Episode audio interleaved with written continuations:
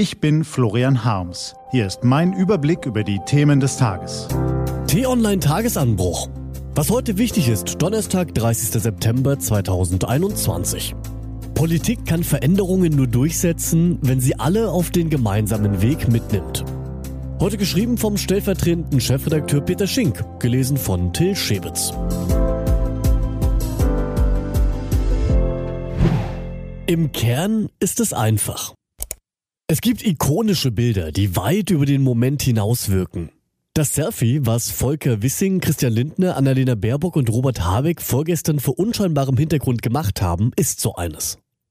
Die Beteiligten wissen, dass die Jamaika-Verhandlungen vor vier Jahren an der Zerstrittenheit ihrer Parteien gescheitert sind. Das wollen sie diesmal vermeiden. Und das ist gut so. Doch das Bild der Vierergruppe wirkt etwas irritierend. Da nehmen die vormals kleinen Parteien das Heft des Handelns in die Hand, einigen sich vielleicht schon vorab auf zentrale Themen. Und Armin Laschet und Olaf Scholz verkommen für einen Moment zu Randfiguren. Das ist natürlich ein Stück weit ein Zerrbild der Realität. Doch der öffentlichkeitswirksame Coup ist Grünen und FDP gelungen.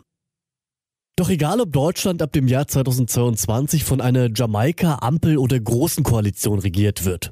Die Herausforderungen sind für jede Regierung dieselben. Wir sind eine alternde Gesellschaft mit einer schwerfälligen Verwaltung und einem riesigen Reformbedarf bei Klima, Digitalisierung, bei Verwaltung, Verkehr, Gesundheitswesen, Bildung, Europa, Demografie. Die Liste, die ist lang. Und bei all diesen Themen war im Kanzleramt schon lange kein Gestaltungswille mehr zu spüren. Alle Parteien haben sich im Wahlkampf glaubhaft dazu bekannt, die drängenden Herausforderungen auch wirklich angehen zu wollen. Egal also welche Koalition am Ende regiert, ein weiter so wird es nicht geben können. Das wird unbequem.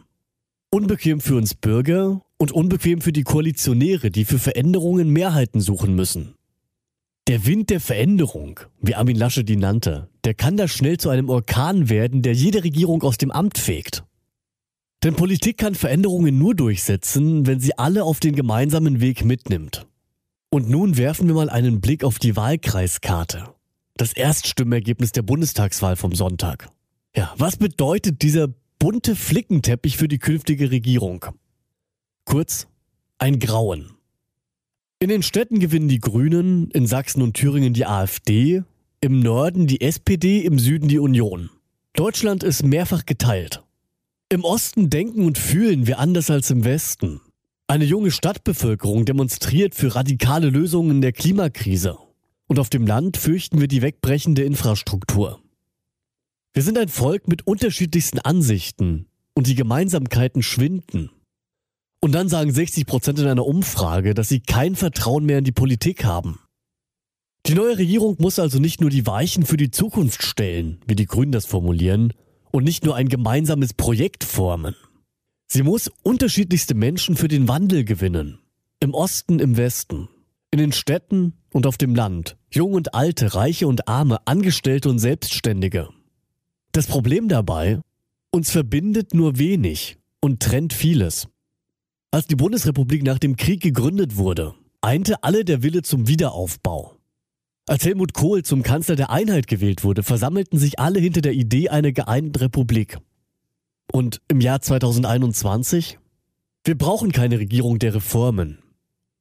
Wir brauchen eine Regierung, die Menschen durch eine Idee eint. Denn im Kern ist es einfach. Wir alle wollen ein lebenswertes Deutschland, jetzt und in Zukunft. Im Detail aber ist es eine Mammutaufgabe für die neue Regierung, das für alle Menschen annehmbar auszugestalten. FDP und Grüne strahlen derzeit zumindest aus, dass sie sich dieser Aufgabe stellen wollen. Was heute wichtig ist. Die T-Online-Redaktion blickt für Sie heute unter anderem auf diese Themen. Was für ein Wahnsinn.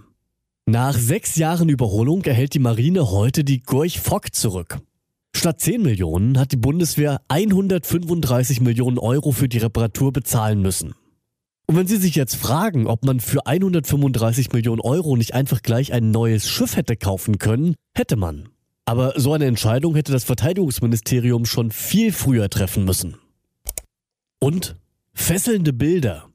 Es gibt Bilder, die fesseln einen. Die Videos vom Tornado gestern Abend in Kiel sind so welche. Man kann gar nicht mehr wegschauen. Doch die Nachrichten dazu sind schockierend. Sieben Verletzte, drei davon schwer. Diese und andere Nachrichten, Analysen, Interviews und Kolumnen gibt's den ganzen Tag auf t-online.de. Das war der T-Online-Tagesanbruch vom 30. September 2021, produziert vom Online-Radio- und Podcast-Anbieter Detektor FM. Den Tagesanbruch zum Hören gibt es auch in der Podcast-App Ihrer Wahl. Kostenlos zum Abonnieren. Ich wünsche Ihnen einen frohen Tag. Ihr Florian Harms.